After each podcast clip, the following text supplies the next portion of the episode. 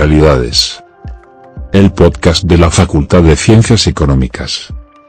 Universidad Nacional de Río Cuarto.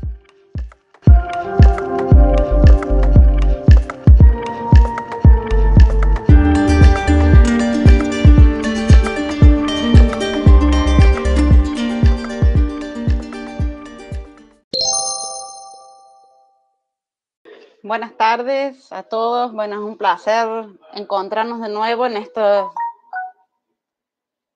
en este ciclo de charlas que, estamos organizando junto con la Secretaría de, Extensión de la Facultad, la Dirección de Graduados y el Instituto de Desarrollo Regional.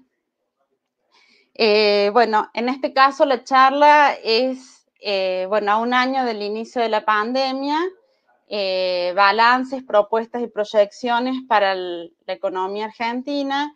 Y en este caso hemos organizado este evento con un formato de panel en donde van a participar dos economistas.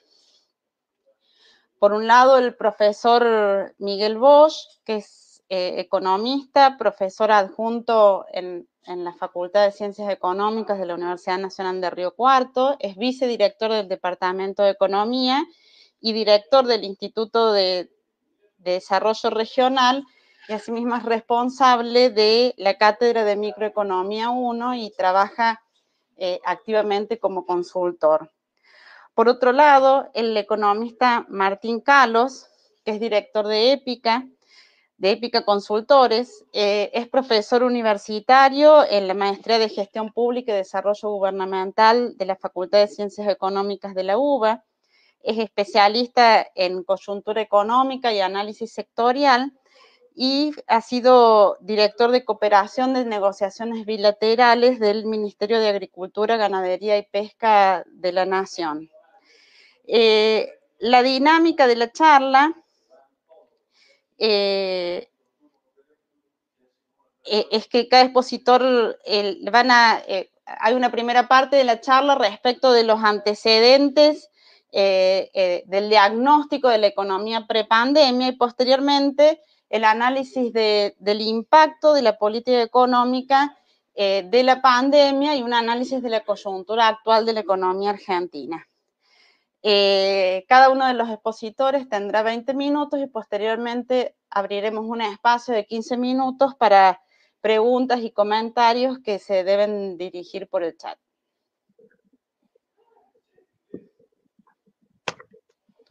Buenas tardes, buenas tardes María, Mandela.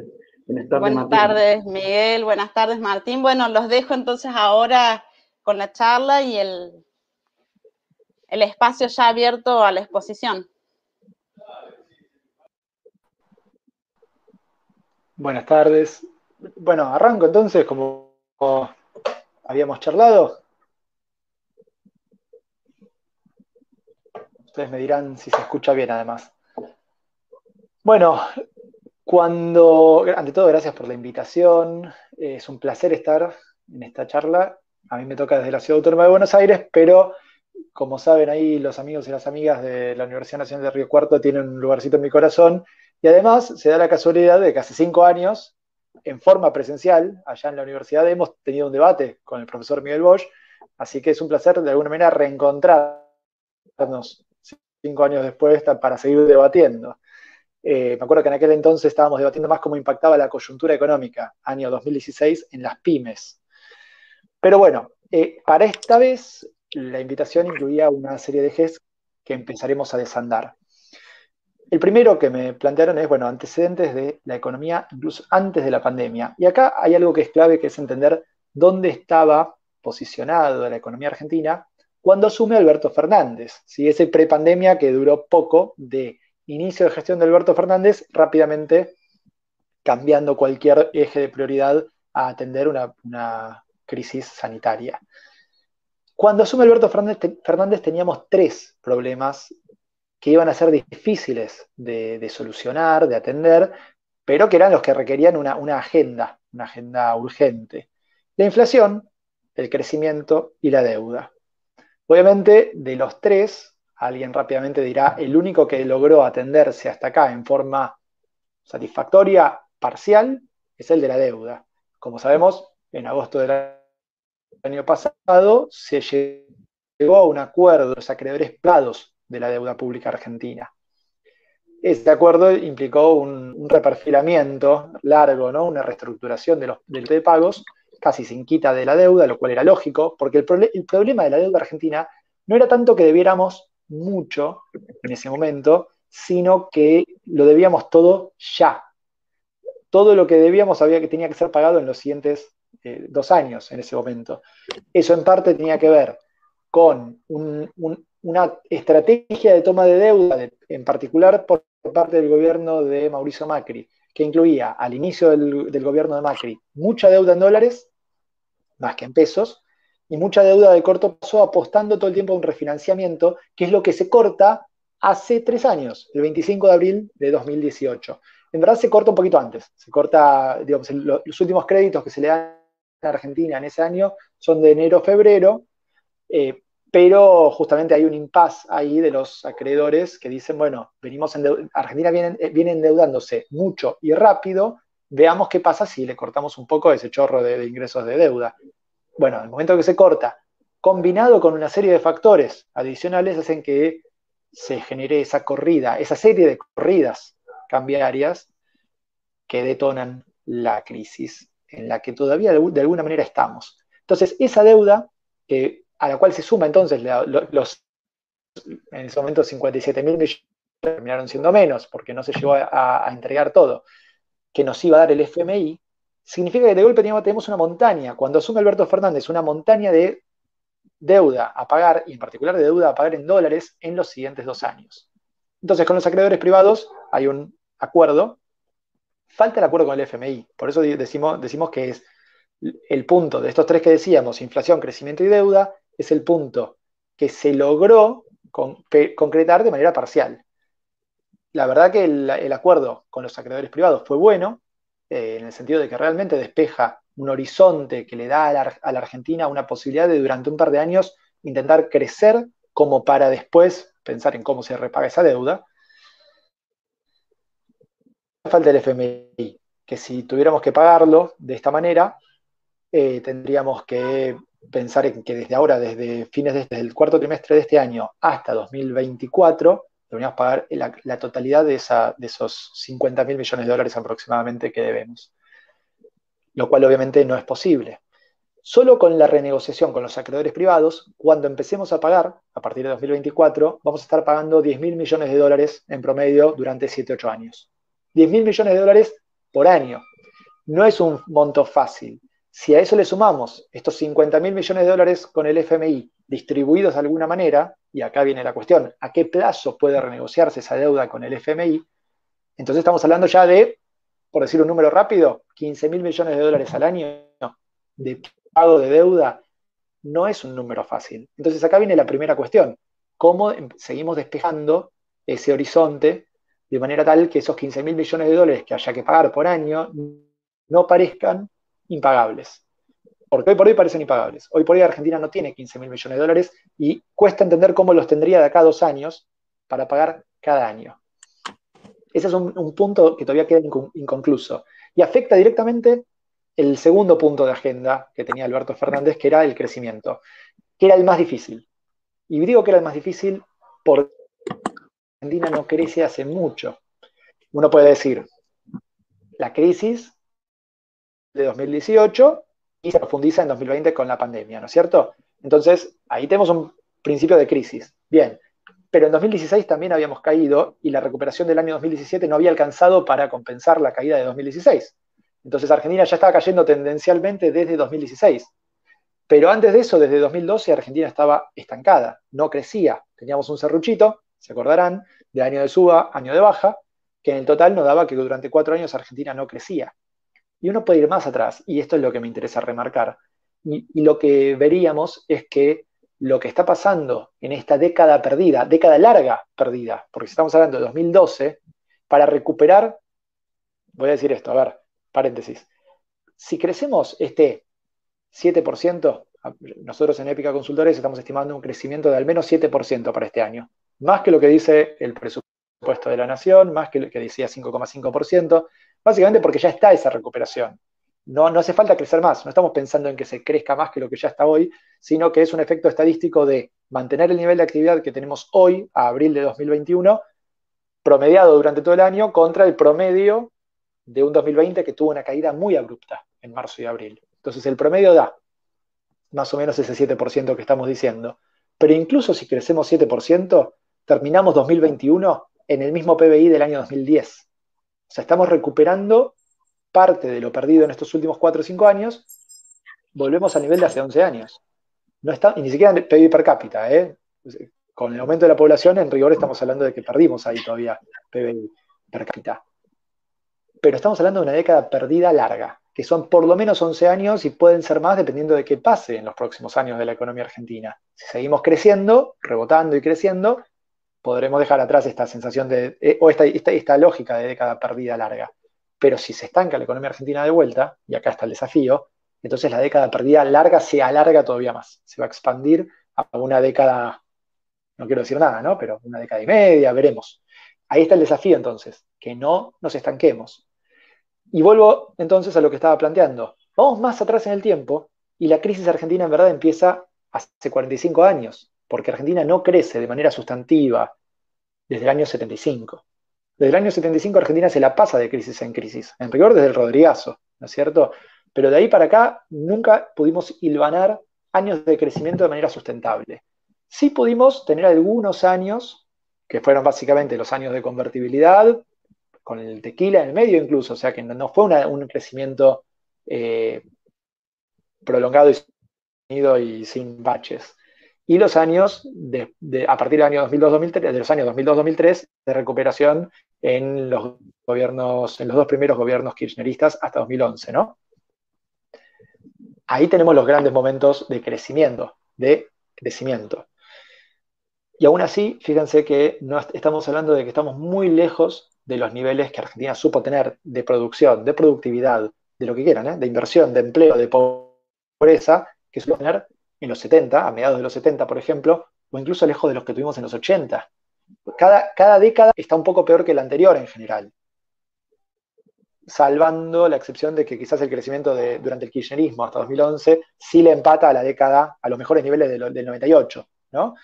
Pero salvo por eso, cada década es un recuperar, pero hasta menos que la década anterior. Entonces acá tenemos que empezar a preguntarnos, ¿qué es lo que viene pasando desde hace cuatro años, yo en estos 45 años, que nos impide voy a, lo podemos debatir después, pero una primera explicación es obviamente esa política neoliberal que se implementa a partir del 75, obviamente con profundidad durante la dictadura cívico-militar y después se sostiene con Alfonsín y con Menem, y podemos discutir qué pasa durante el kirchnerismo, si se logra retrotraer o algo, o de alguna manera, destruye el tejido productivo de la Argentina, destruye ese entramado que a los tumbos, con políticas y contrapolíticas todo el tiempo, en ese péndulo de la economía argentina, venía dando cuenta de que había empleo, sobre todo si alguien estudiaba, ¿no? esa cosa de la universidad que te garantizaba un laburo, esa cosa de la movilidad intergeneracional ascendente, esa promesa, esa, esa esperanza, esa expectativa que te daba la economía y la sociedad argentina, se rompe. Y hoy tenemos la expectativa opuesta. ¿Para qué estudiar si igual no voy a conseguir laburo? ¿Para qué laburar si igual voy a ganar menos, consigo más con una changa en el, en el barrio? Esos son los problemas que tenemos y se basan en que hemos roto la promesa. Hemos roto una promesa como sociedad de a dónde vamos si individualmente también intentamos progresar, que ese progreso se logre. Bueno, acá está la agenda de crecimiento que falta. Sin crecimiento no hay forma de, hacer ni más sustentable ni más equitativa la, economía. Y además siempre es más fácil repartir una torta más que se vaya haciendo más grande que repartir la misma torta igual de chica entre eh, más necesidades y más urgencias.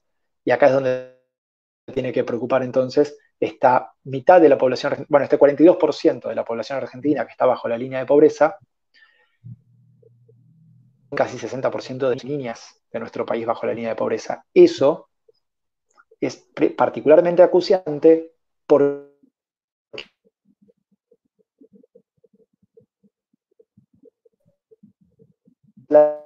en los años 98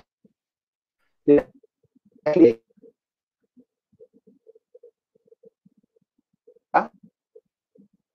poco tiempo antes laburo dentro de todo y tenían ingresos suficientes como para no ser pobres. Lo que está pasando ahora,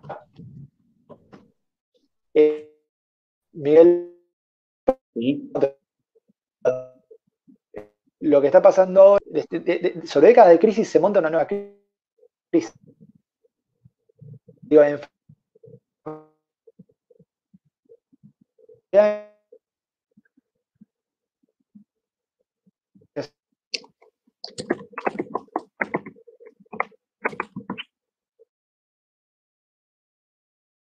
Se corta Martín, me parece que es así. Eh, vamos a ir. Voy a seguir yo con, este, con la posibilidad de que él se incorpore. Mientras tanto, en parte, no, no voy a, a rebatir, no voy a ponerme en esa posición actualmente, sino cuando discutamos entre los dos.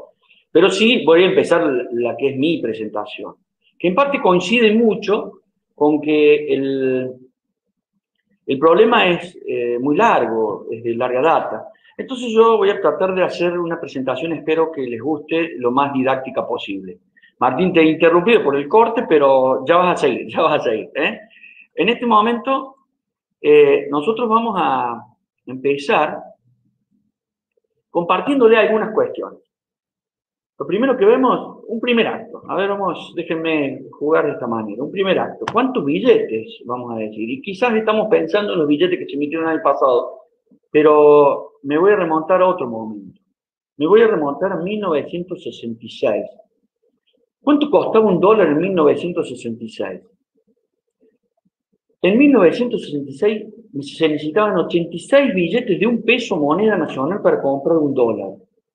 Lo repito, se necesitaban 86 billetes de un peso moneda nacional para comprar un dólar.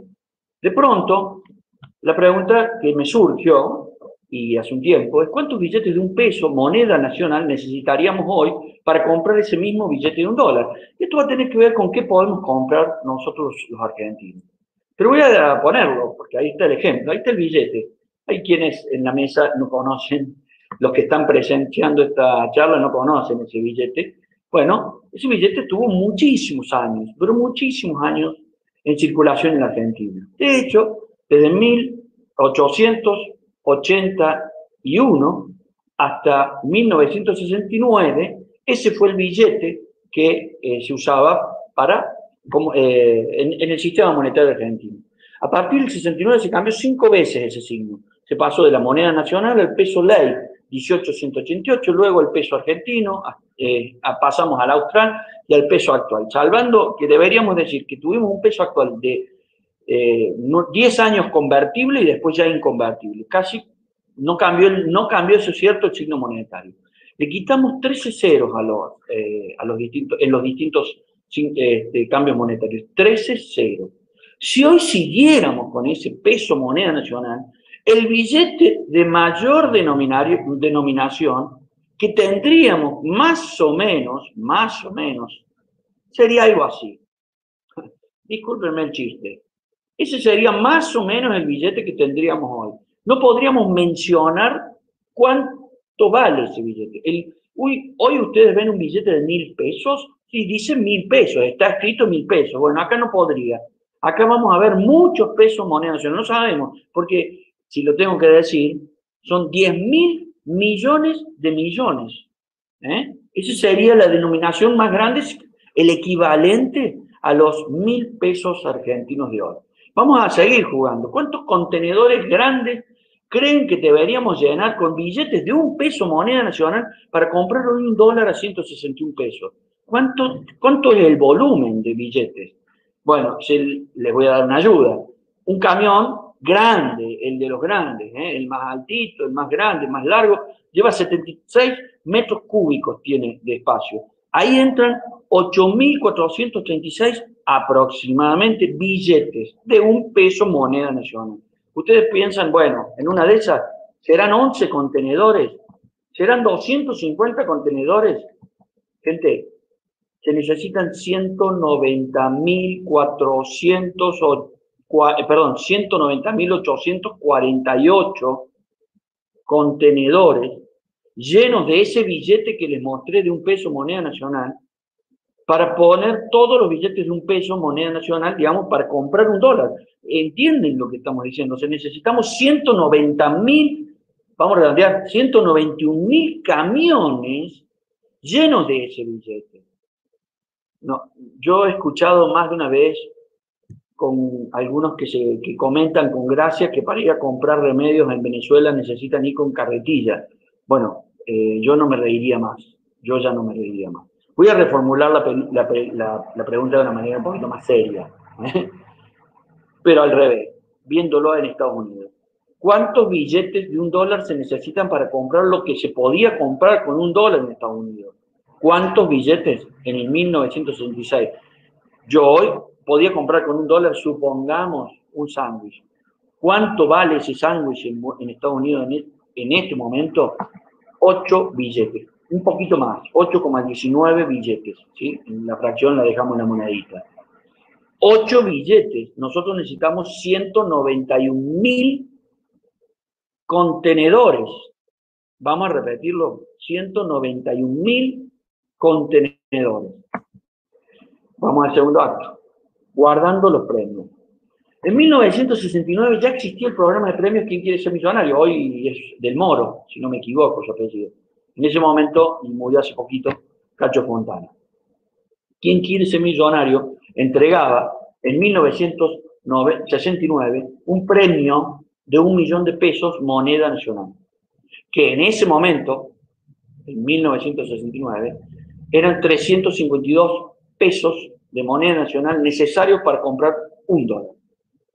O sea que el premio de ese concurso que hoy existe es de 2.840 dólares. Resulta que vamos a suponer que dos personas lo compraron. Una lo transformó en dólares para guardarlos al hoy y otro lo guardó en pesos. La pregunta es, el que lo cambió, lo guardó debajo del colchón en dólares, oficial, ¿eh? ganó. ¿Tendría cuánto? Los 2.840 dólares. ¿Se imaginan qué podrían comprar ustedes? ¿Qué podrían comprar ustedes? les reitero, ¿eh? ¿qué podrían comprar ustedes si hubiesen guardado el millón de pesos moneda nacional? ¿Se imaginan eso? ¿Se están imaginando eso? La pregunta es respondida con nada. Hoy no podemos comprar nada con un millón de pesos moneda nacional. Si lo hubiésemos guardado, no, no podemos comprar nada. Lo voy a dejar ahí. Voy al tercer acto. Aprendiendo de niños. Resulta que a mis hijas, como a todos los, los, niños, se le caían los dientes. En el año 2008, mi hija mayor, yo le daba 5 pesos por cada diente que se le caía. Van a ver a dónde vamos con todo esto. ¿eh? En el año 2013 a mi hija menor le daba 50 pesos por cada diente que se le caía. Resulta que en ese momento mi hija mayor me preguntó, ¿por qué papá le da más dinero a su hermana que lo que le daba a ella? Y yo le expliqué de, de otra manera simple. La respuesta fue, a ambas le doy lo que le permitiría comprar una gaseosa. Con 12 años, ¿Cuántos niños de Estados Unidos creen que entienden el concepto de inflación y poder adquisitivo y cómo se pierde? ¿Cuántos creen ustedes? ¿Cuántos padres creen que les contaron estas cosas? En mi caso me tocó vivirlo en cambio propio, quizás porque yo era economista o quizás porque mi hija pensó que yo lo trataba diferente. Primera conclusión, hace tanto que convivimos con inflación, pero tanto, no hablo de 10 años, de 20, de 30, estoy hablando de más años todavía tuvimos que cambiar cinco signos monetarios, que hasta los chicos aprenden a lidiar con ellos. Hasta los niños, hasta los niños, ¿sí? Están, están aprendiendo a lidiar con la inflación. Voy a seguir. Vamos a hablar de pobreza. En 1985 la Argentina tenía de cada 10 personas, 3 eran pobres. En la actualidad, 4. Hubo picos de hasta 60, más de 60 en el 2002. En promedio nunca estuvimos por debajo del 22, para ser claro, no en promedio, nunca estuvimos por debajo del 22. No estoy hablando de pobreza indigente solamente, estoy hablando de pobreza. El problema que tiene de que durante tantos años, dos de cada diez argentinos nunca dejaron de ser pobres, es complejo. Después lo vamos a seguir hablando. En 1985, el mundo tenía siete de cada diez personas pobres. Hoy cuatro de cada diez personas son pobres en el mundo. Nuevamente una conclusión. En Argentina la pobreza crece mientras en el mundo cae. En la Argentina la pobreza crece mientras en el mundo cae. Vamos a hablar de otra cuestión que tiene que ver con todo lo pasado, ¿eh? no entramos a la pandemia. Perdiendo credibilidad en las políticas públicas. El déficit fiscal del Tesoro Nacional el año pasado fue 2,2, vamos a decir 2 billones 90, dejémoslo, 2,3 billones de pesos, que se financió 88% con emisión monetaria. Les quiero hacer una aclaración. Yo públicamente he dicho que así debía ser. Yo estoy a favor de esa emisión monetaria. ¿eh? Nunca, al contrario, todo lo contrario, dije que el Estado debía estar muy presente el año pasado y que si el recurso que tenía que usar era la emisión, no había problema. El único problema es el pasado de esa. No teníamos una moneda fuerte. Les quiero seguir contando sobre la credibilidad de las políticas públicas. Esto que ven chiquitito, no importa, ya lo voy a agrandar. Van a ver, de un lado la primera tabla tiene que ver con las variables estimadas en el presupuesto nacional. Tipo de cambio, índice de precio del consumidor, crecimiento del PBI, tipo de cambio. ¿Qué pasó después? Es la segunda. Ya lo, lo van a ver en, un poquito más grande. Mírenlo. En el año 2013 o 2014 o 2015, dejemos 2014, después digo más abajo, quédense tranquilos que no defiendo ningún gobierno, ni ataco solo a uno. En el año 2014, el índice de precio estimado del 10, insisto, 10,4%. ¿Saben cuánto fue en el año 2014? 34,73%. ¿Sí? Si sigo cambio, vamos a otro momento, para que no tengamos ningún problema. En el año 2018 se estimó en el presupuesto 15,5% de inflación.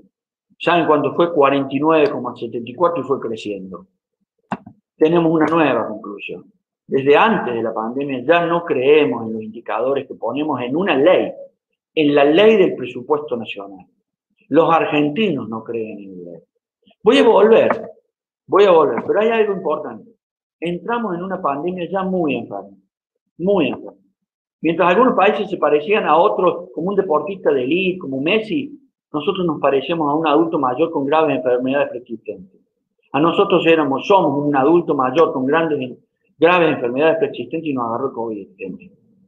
Esa es la conclusión. La pandemia ya dije algo, teníamos déficit, pero había que tenerlo. Yo, estuve yo estoy a favor de eso. ¿eh? Es el momento. El problema es que a veces no nos preparamos para cubrir con déficit los momentos críticos.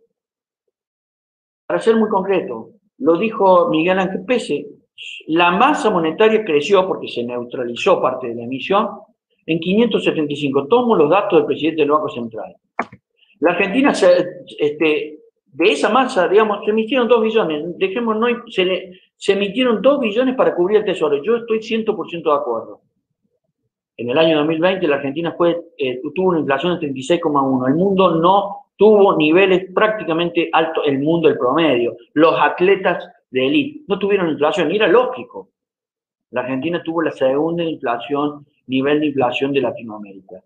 Es cierto que encima se vio morigerada, morigerada, perdón, morigerada, morigerada, ya se me acabó, por el congelamiento de las tarifas de los servicios públicos. Y esto no es menor, porque después vienen los necesarios incrementos de esas tarifas. La caída del consumo, tengamos en cuenta que el país cayó, ya lo vimos. La caída del PBI, la caída del PBI del año pasado llegó a niveles, no llegó al 2002, pero, pero después del 2002 eh, niveles de, récord. Pero hay un problema. Durante el año pasado, hoy no, no se previó en, el que en este año íbamos a tener una segunda ola. Y no se prevén medidas de esterilización de esos miles de millones de pesos emitidos. El presupuesto actual no contempla una segunda ola. ¿Qué significa eso? Lo que está pasando, nadie está creyendo en eso. No tenemos referencia a lo que se puede y se va a hacer y el se puede tiene que ver cómo crece el país. El INDEC informó entonces que cayó 9,9 el PBI. El INDEC informó que la, pobreza creció el 42%. El, el INDEC informa actualmente que el IPC está, creciendo tasa a tasa. Después, cuando informan, dicen, no, pero esperamos que a partir de ahora que eh, caiga. Pero sin embargo, el índice de precio del consumidor sigue, eh, eh, sigue creciendo. ¿Qué significa todo esto? ¿A dónde, ¿A dónde vamos con todo esto?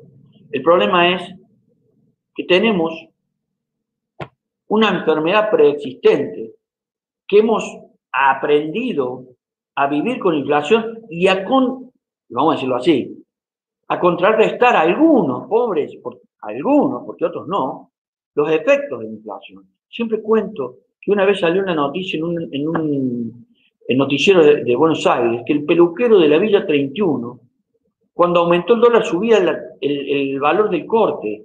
¿Qué tiene que ver el corte de pelo con el dólar? Sin embargo, aprendió. Él aprendió. Sabe que así, de alguna manera, se está cubriendo. Tenemos una falta de credibilidad de política pública, pero desde hace muchísimos años.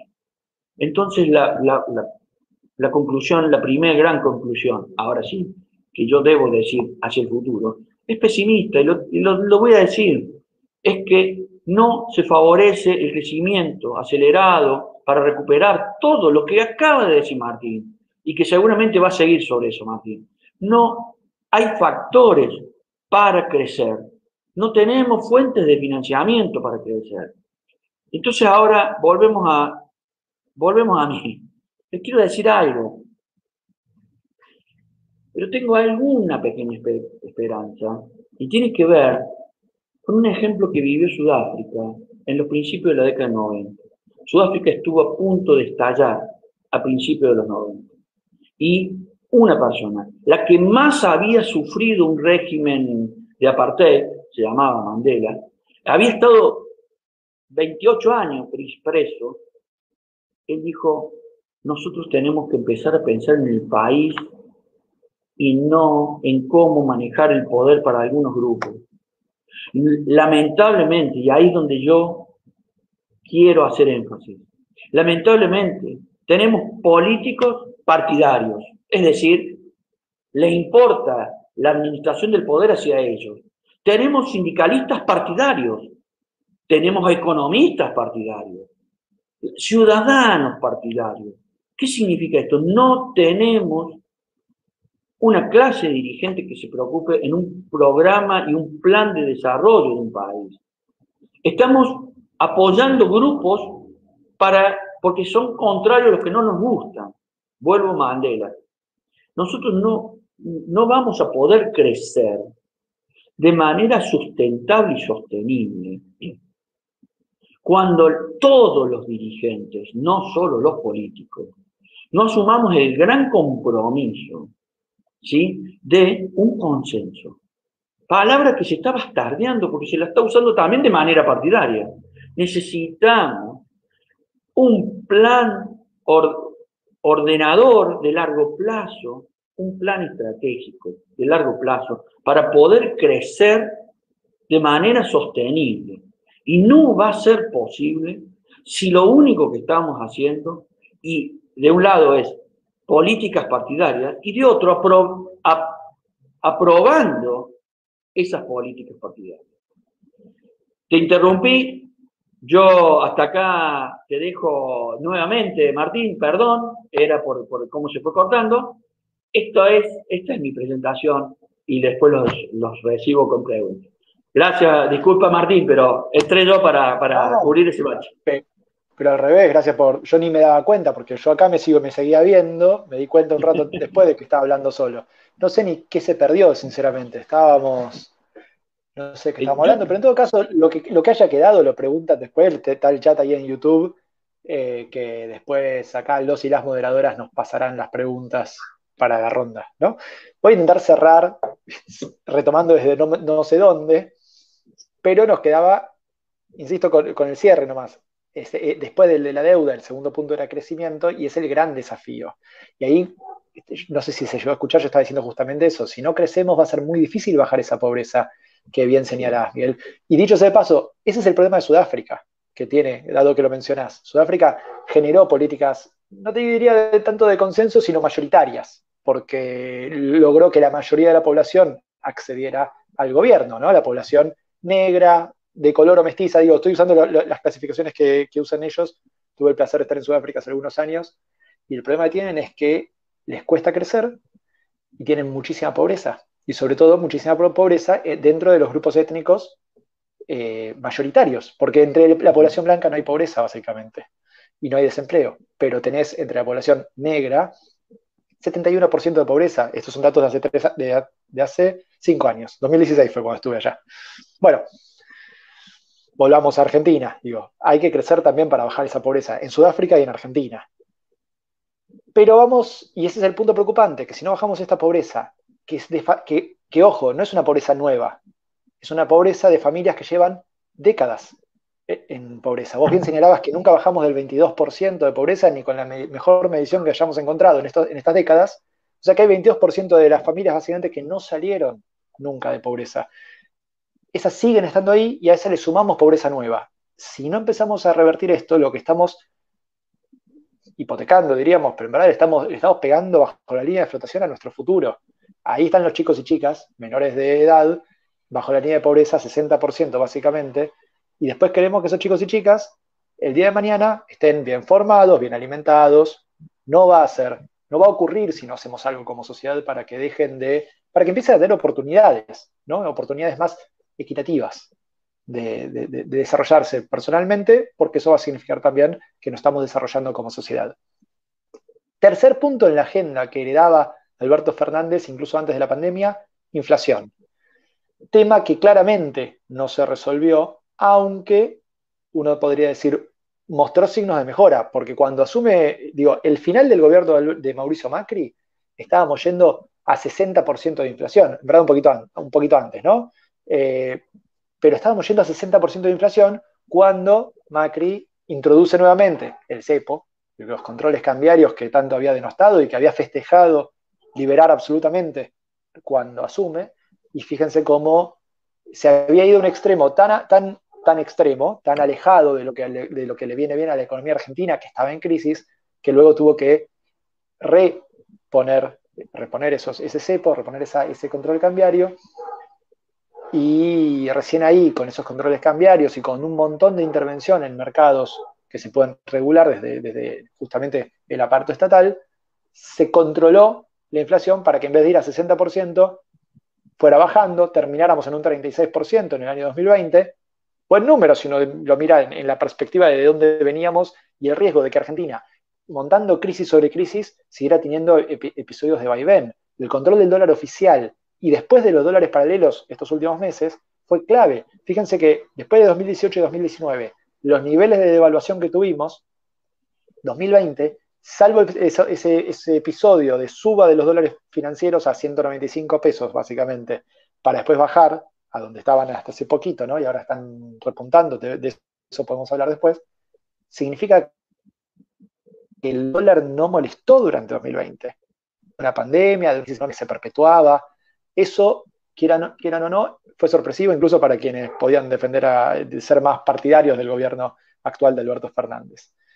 Em, pero bueno, la inflación aún así está hoy rebrotando de un nivel que no era bajo, porque 36% no lo vamos a festejar tampoco, y el gran problema que tenemos es, hoy esa inflación le gana a cualquier aumento salarial, a cualquier aumento de ingresos, sea salario o sea un ingreso no laboral, como puede ser una transferencia desde el Estado.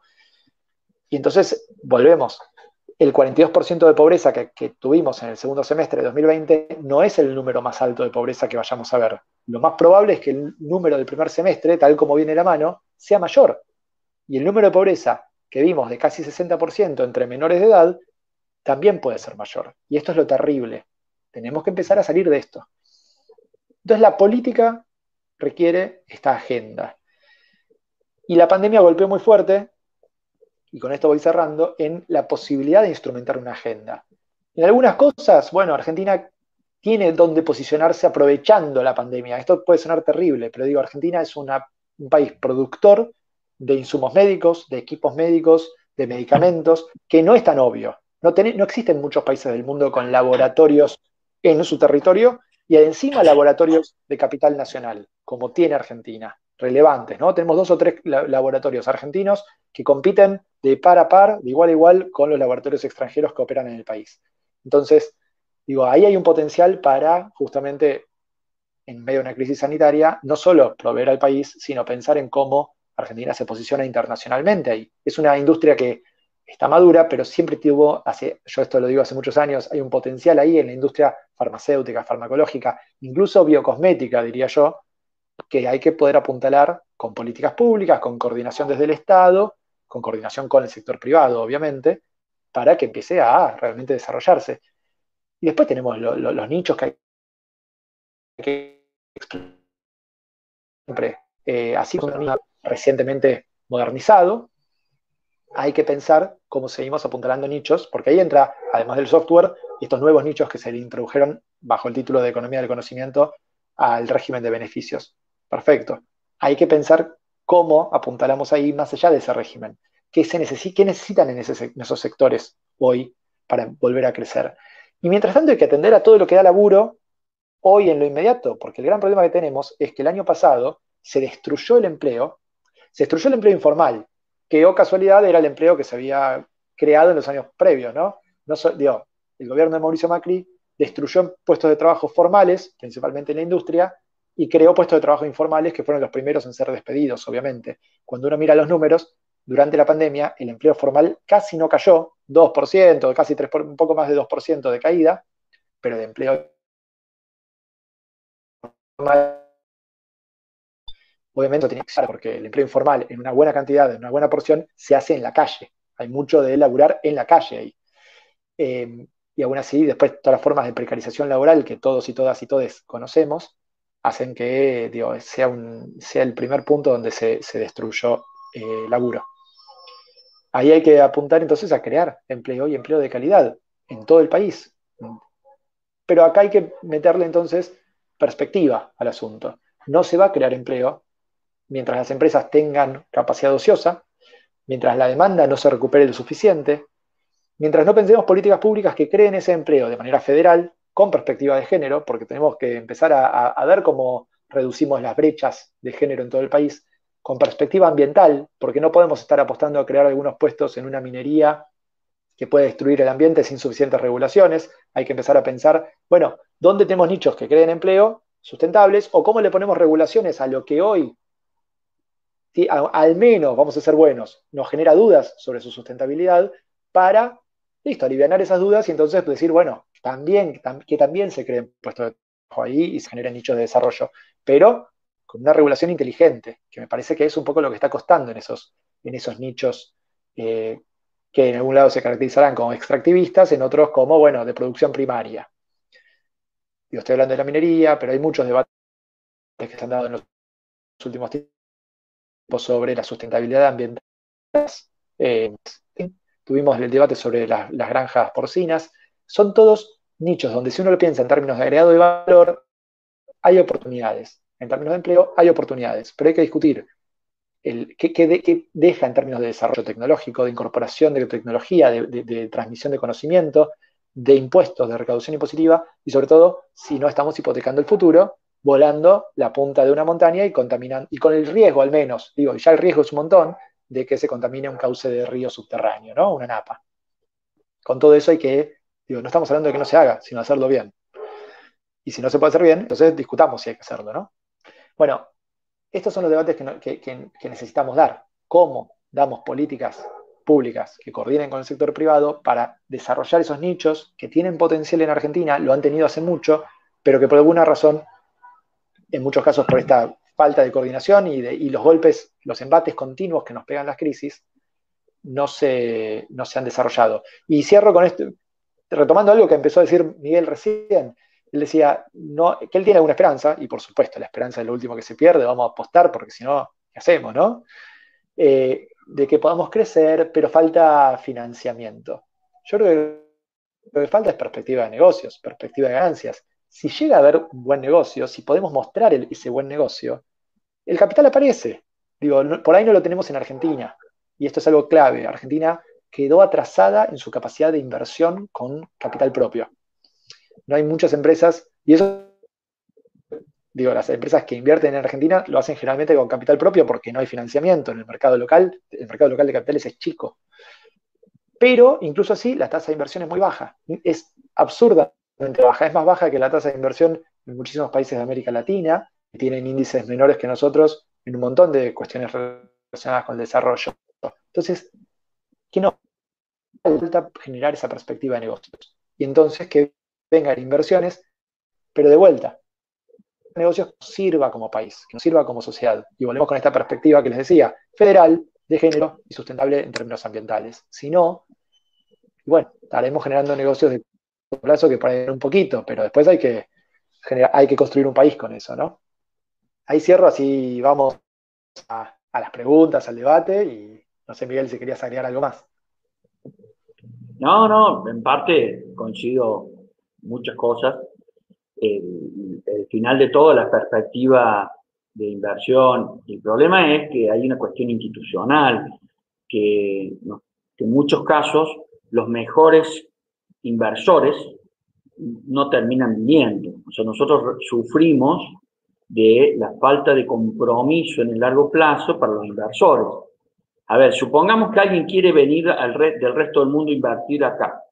Va a traer 100 dólares y ya sabe que cuando los quiera eh, sacar tiene que pagar una cantidad de impuestos muy alto. Que la sociedad, en muchos de la sociedad dicen que está bien. Y yo digo, y no sé si está bien. Entonces, ¿para qué los invitamos? Porque si no nos sirve. Yo quiero que ganen y que paguen impuestos de ganancia, está bien, pero no al dólar. Pero a eso le sumemos algo más, peor todavía. No sabe si lo va a poder retirar. ¿Por qué? Porque no pudo IPF. IPF tuvo complejidades a la hora de ir a buscar para pagar compromisos de IPF. Entonces, eh, hay una cuestión institucional, pero no es ahora. ¿eh? Porque si no, me gustaría mostrar la cantidad de, eh, veces que en, la Argentina hubo restricciones a la salida de dólares entonces eso es de largo plazo y entonces se transformó en algo institucional. Pero bueno, no, mejor vamos a los puntos, a las preguntas, que creo que va a ser más rico. Este, me parece, ¿no? Marcela. No se te escucha, Marcela. Acá estoy, me había muteado. Muy interesante la charla de los dos. Tanto Juan Moon como Facundo Piovano van a, están eh, tomando las preguntas del chat. No sé si ya hay preguntas en el chat. Yo tengo algunas, les aviso. Todavía no hay, Marce, disculpe que te interrumpa. Bueno, los alentamos a, que, escriban en el chat, ¿eh? Los alentamos a podemos transmitirlas. Hago la mía. Eh, lo que yo me pregunto, quizás, digamos, en, este contexto de, de, favorecer el crecimiento de ciertos sectores, ¿cuáles son más allá del marco institucional del dólar, el resto de los marcos institucionales que debemos estar mirando, eh, porque también son importantes, no solo la, digamos, la, facilidad de, retirar los capitales, sino también las facilidades para que los propios argentinos inviertan quizás, ¿no? Porque una gran pregunta que uno se hace es por qué va a venir alguien de afuera si si ni siquiera los argentinos a veces sostenemos la tasa de inversión. Entonces ahí hay, hay algunos puntos que quizás nos, nos deberían estar haciendo pensar. Eh, y hemos tenido procesos de reforma muy fuertes y que no siempre han terminado bien, o sea que también nos deben obligar a pensar eh, con seriedad qué aspectos reformarlos, cómo conseguir las coaliciones políticas para hacer las reformas que sean necesarias. Bueno, creo que el campo abierto es, importante y, grande, pero eso era un poco para ver qué opinaban ustedes. Bien, empiezo yo con algo que, que, va en línea con lo que dijo Marcela. Pese, el presidente del Banco Central, lo dijo el año pasado, que ellos tienen información de cómo circula. En la Argentina hay 170 mil millones de dólares, billetes, billetes, ¿sí? que están en muchos casos, pero en muchos casos, y no vamos a hablar, eh, todo eso declarados, eh, mucho, vamos a hablar claro, que están en muchos casos este, en cajas de seguridad. Es decir, yo creo que el problema que de alguna manera tenemos que empezar a darnos cuenta es que si alguien tiene dinero y lo tiene guardado y atesorado, no es un mal tipo, no es una mala persona, lo hace porque no tiene incentivos a sacarlo de ahí. Estamos eh, demonizando al individuo que tiene dólares, y ya le dije, por eso lo puse. Si yo hubiese guardado un millón de pesos moneda nacional, guardado porque quería ahorrarlo en un colchón, porque tengo derecho, el, en 1969, hoy no tengo nada, pero nada. Entonces, reitero, no es, un, no, es un mala, no es una mala persona aquel que guarda dólares. Lo hemos demonizado. Entonces, esa persona, ¿sí? para soltar los dólares, tiene que tener un marco de credibilidad de largo plazo. ¿sí? Yo tengo, porque los que estamos en el sector de, consultoría, yo he tenido casos de quienes dijeron, ¿por qué blanqueé? Es tremendo que haya existido ese comentario. Y algunos que dicen, menos mal que yo no blanqueé. Entonces, de vuelta, tenemos un problema de credibilidad porque el dinero está. Y tenemos credibilidad no solamente en la moneda, sino en lo que va a ser toda la clase dirigente. Me he cansado de decir varias veces, es muy fácil, muy fácil para incluso los sindicatos discutir ajustes salariales por inflación y no productividad, pero el país pierde productividad. El país perdió más de 35 PBI, mm, escuchen lo que estamos hablando, más de 35 PBI porque perdió una senda de crecimiento que tuvo durante más de 30 años. Entonces, eso es otra charla, si quieren la hacen cuando quieran, pero es lamentable la situación en la que nos encontramos por falta de que de un programa creíble, con una clase dirigente creíble, que proponga productividad. Y acá voy a tirar otro más eh, en, la mesa. Nosotros, y yo hoy lo voy a entender, hoy lo voy a entender, pero lamentablemente en largo plazo es nefasto. Nosotros dijimos, llegamos a escuchar, tenemos la maldición de producir y exportar alimentos. Yo quiero decir, gente, que es una bendición decir que tenemos la maldición de producir alimentos y que lo que hacemos es cortar, ¿sí? cortar el, efecto precio mundial que debería generar mayor ingreso para que la gente pueda comprar ese corte de, carne.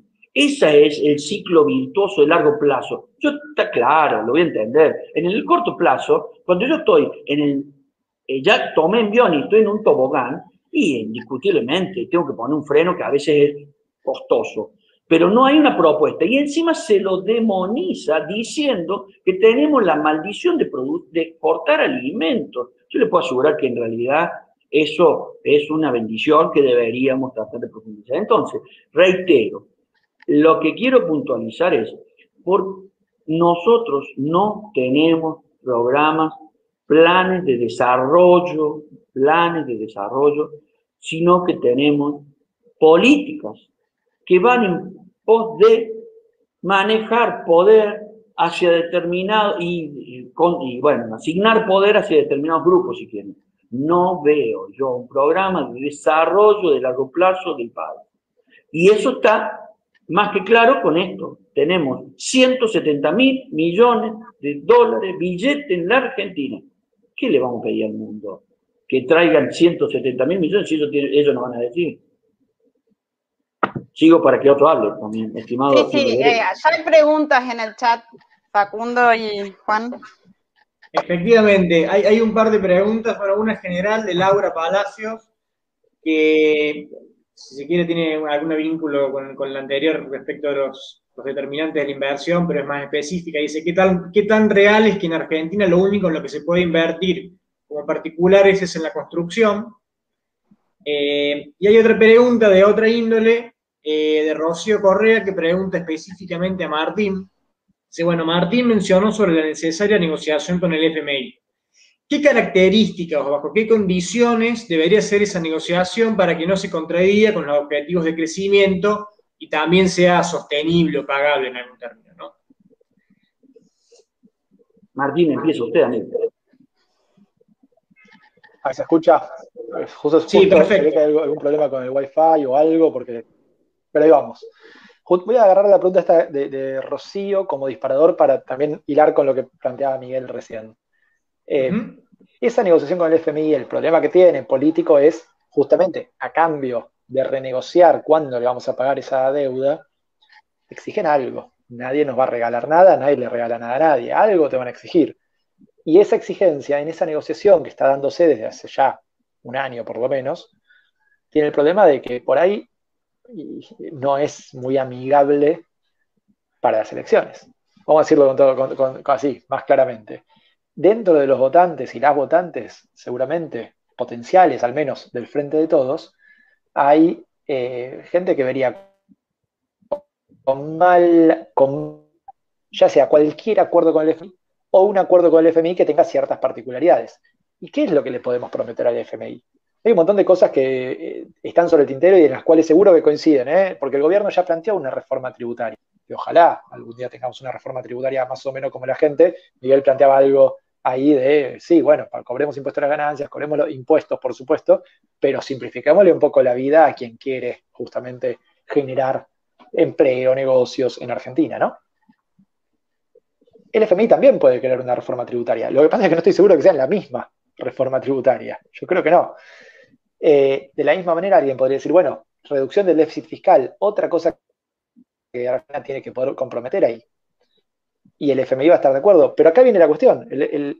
estamos en pandemia, estamos en una crisis tremenda, con un nivel de estancamiento de, largo plazo realmente terrible y una crisis de, estos últimos cinco años muy fuerte. Entonces, eh, ¿con ese contexto vamos a reducir rápidamente el déficit fiscal? No, sería un error.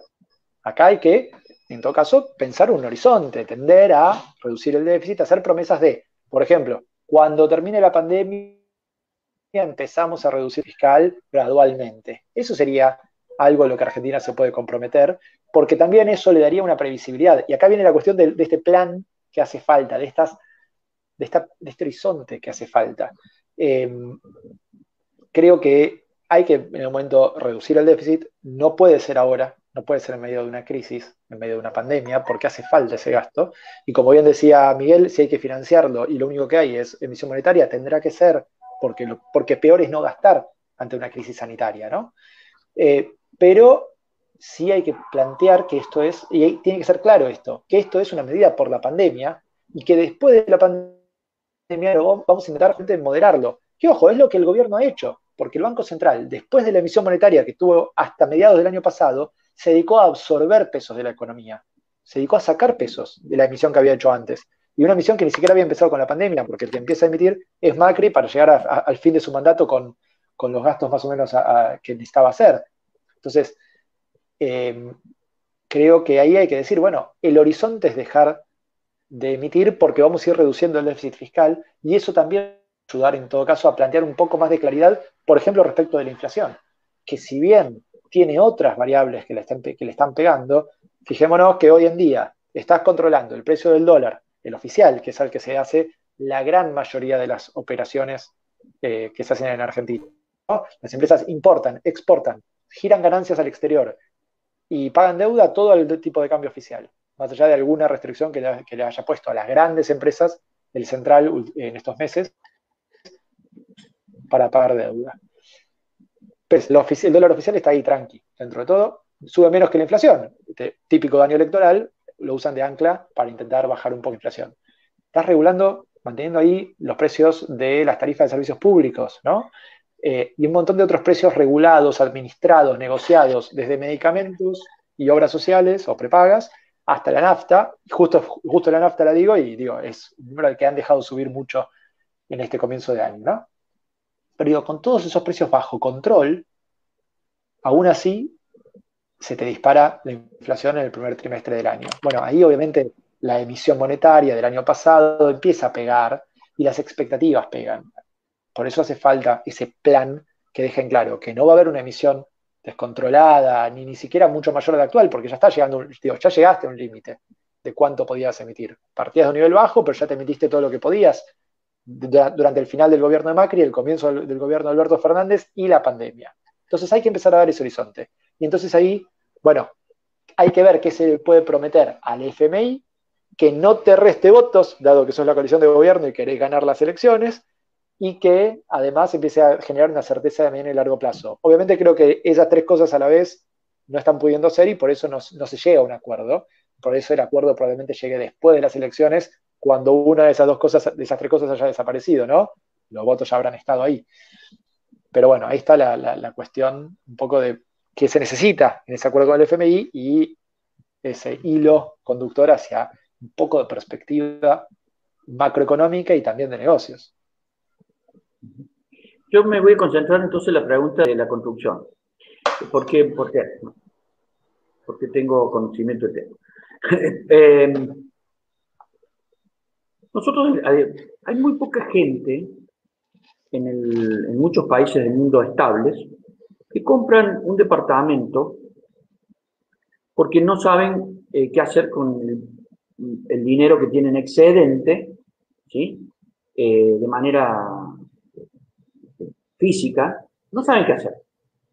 Eh, ¿Qué hacen en cualquier lugar estable? Bueno, por ejemplo, lo ponen en la bolsa, lo ponen en distintas este, eh, opciones.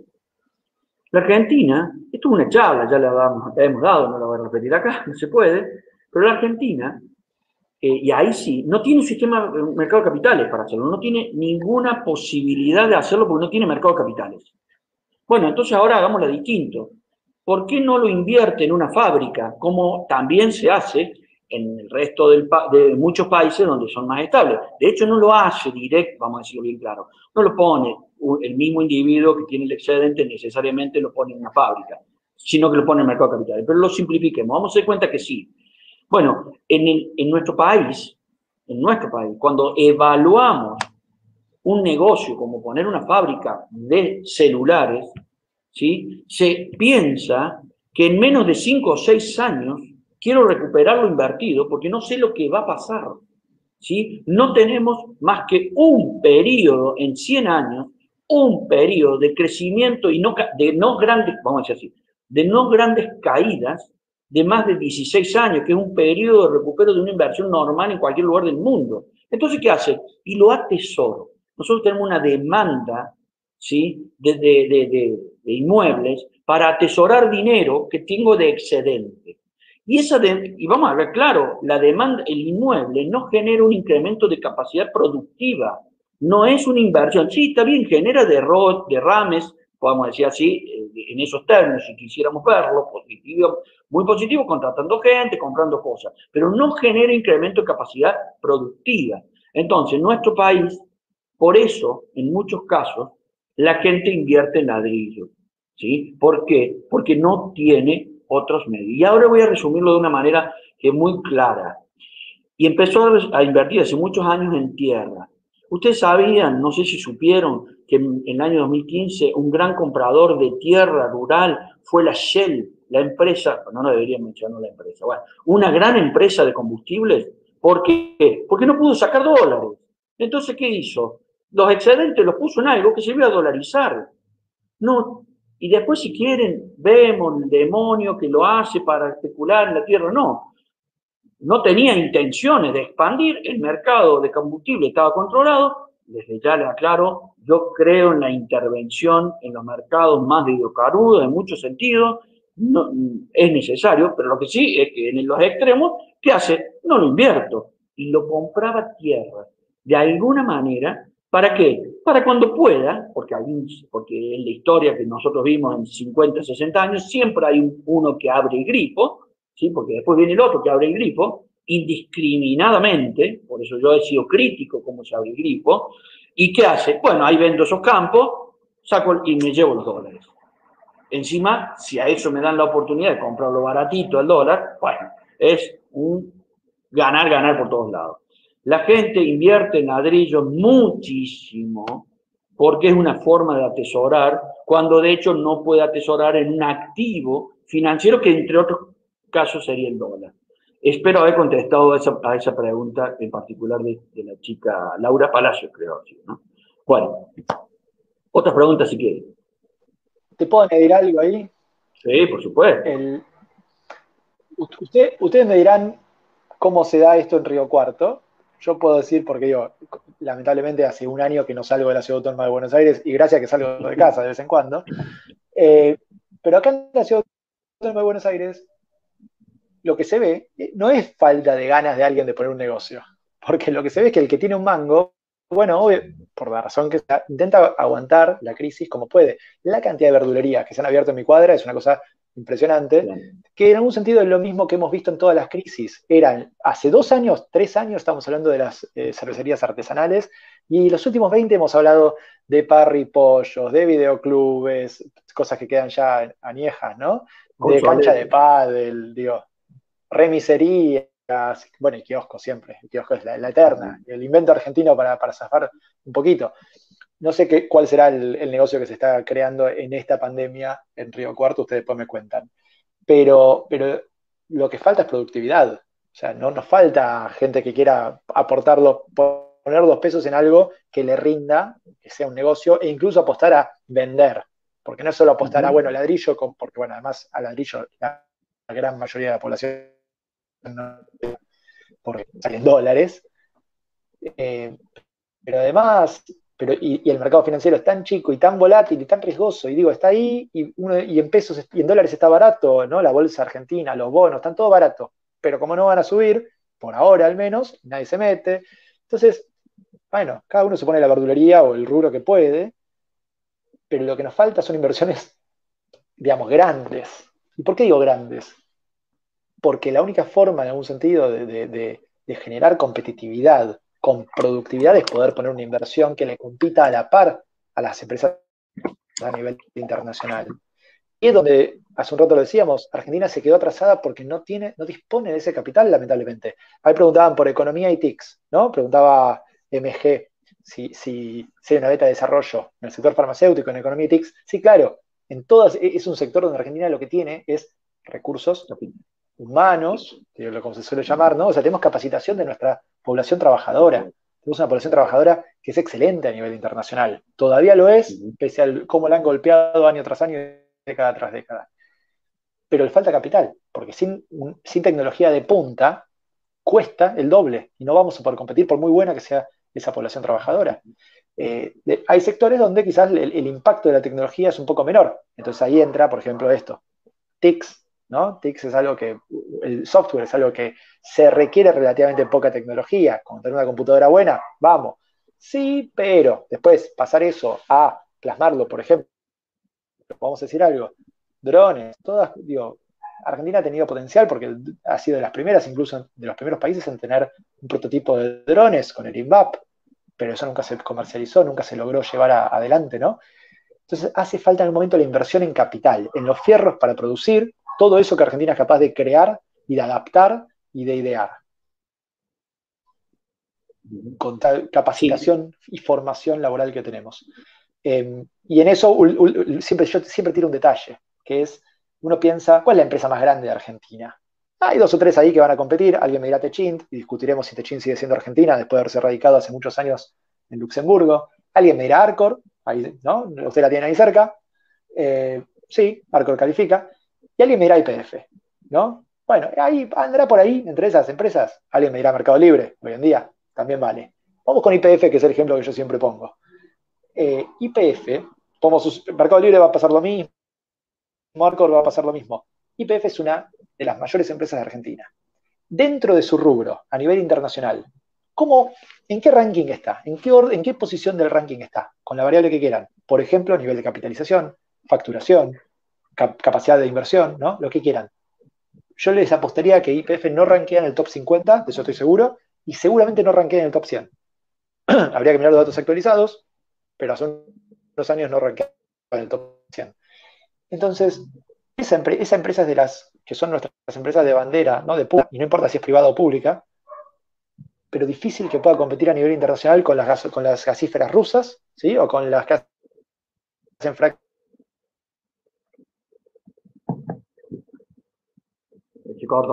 Que no le da Entonces, fíjense lo que pasó en Vaca Muerta. Vaca Muerta, ah, se cortó, perdón, incluso para explotar Vaca Muerta, decía. Después discutimos si hay que explotarlo o no y cómo, pero incluso para eso tuvo que asociarse con esa extranjera que biología. Ese es el nivel que, que, que, de atraso que tenemos en términos de capital disponible en el país. Y por eso es necesario, sí o sí, que los negocios que generemos también atraigan inversión extranjera. No la demonicemos, solo que hay que saber ser inteligentes en cómo planteamos que esa inversión extranjera sin que sea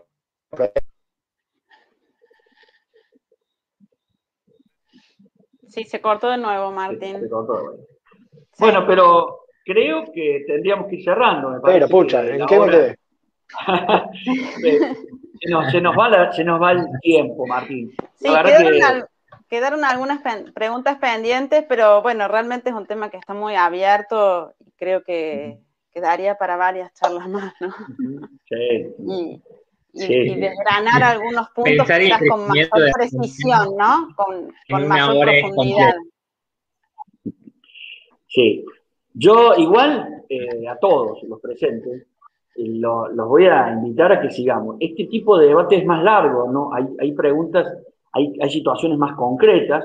Eh, supongamos, si quisiéramos hablar de Bitcoin es chico, bueno, nos concentramos en tema. Este es un tema muy amplio, pero muy y muy complejo. Y me parece que es interesante. Y como dijo Martín, nos vimos hace cinco años, por lo menos dentro de cinco años, nos tenemos que volver a ver. ¿eh? es, eh, siempre, de mi, parte, yo cierro diciéndoles que les agradezco muchísimo eh, a todos. somos parte de quienes se organizan a veces y vemos que la presencia de personas como vos, Martín, es muy, muy enriquecedora. Así que realmente yo agradezco. Y agradezco, obviamente, me tocó una invitación. Me invitaron la Secretaría de Extensión también, no me voy a nombrar en el departamento porque somos parte, no Marcela, pero bueno, pero sí, sí, esto fue por muchos organizados. Yo les agradezco mucho a los que estuvieron, porque sé que hubo varios, y en el medio del proceso algunos me iban escribiendo en el WhatsApp diciendo ya voy a entrar, no, no, llego, voy después de un rato, bueno, sé que esto también va a tener un rebote. Muchas gracias, de mi parte, yo voy cerrando. Sí, Martín, si Bueno, me sumo a las gracias. Así, a ver, es un placer. Además, nos conocemos hace muchos años. Hace, hace, algunos años, no tantos, no quiero, no quiero recordar cuántos para no sentirme un poco viejo, pero hicimos las jornadas de economía crítica allá en Río Cuarto. Juan tuvo un papel ahí también eh, espectacular, pero eh, como parte de, digamos, del que está. ¿2015 fue eso? ¡Wow! Pero, eh, digo, estuvieron todos y todas ustedes, y, me acuerdo un montón de gente más que espero que les manden besos y abrazos de mi parte. Es un placer. La Universidad Nacional de Río Cuarto además es hermosa, así que, y es una universidad pública, con todo lo que eso significa en este país. Así que un placer, gracias por la invitación y si me quiere invitar antes de los cinco años de esta, yo voy a aceptar encantado. Estoy, estoy con vos. Bueno, muchas gracias. Martín, te agradecemos mucho. Eh, a Juan y a todos los que estuvieron y, bueno, quedaron muchas preguntas sin contestar también, así que bueno, quizás hay que retomar algunos hilos. Me puedes seguir por redes sociales, Twitter, Instagram, todo eso, que no sé, Miguel, si, ¿cuál, ¿cuál, te gusta a vos más, pero la seguimos por ahí. Excelente. Vamos a hacer algo, tranquilo. Un abrazo grande. Muchas gracias a todos. Gracias. Hasta la próxima.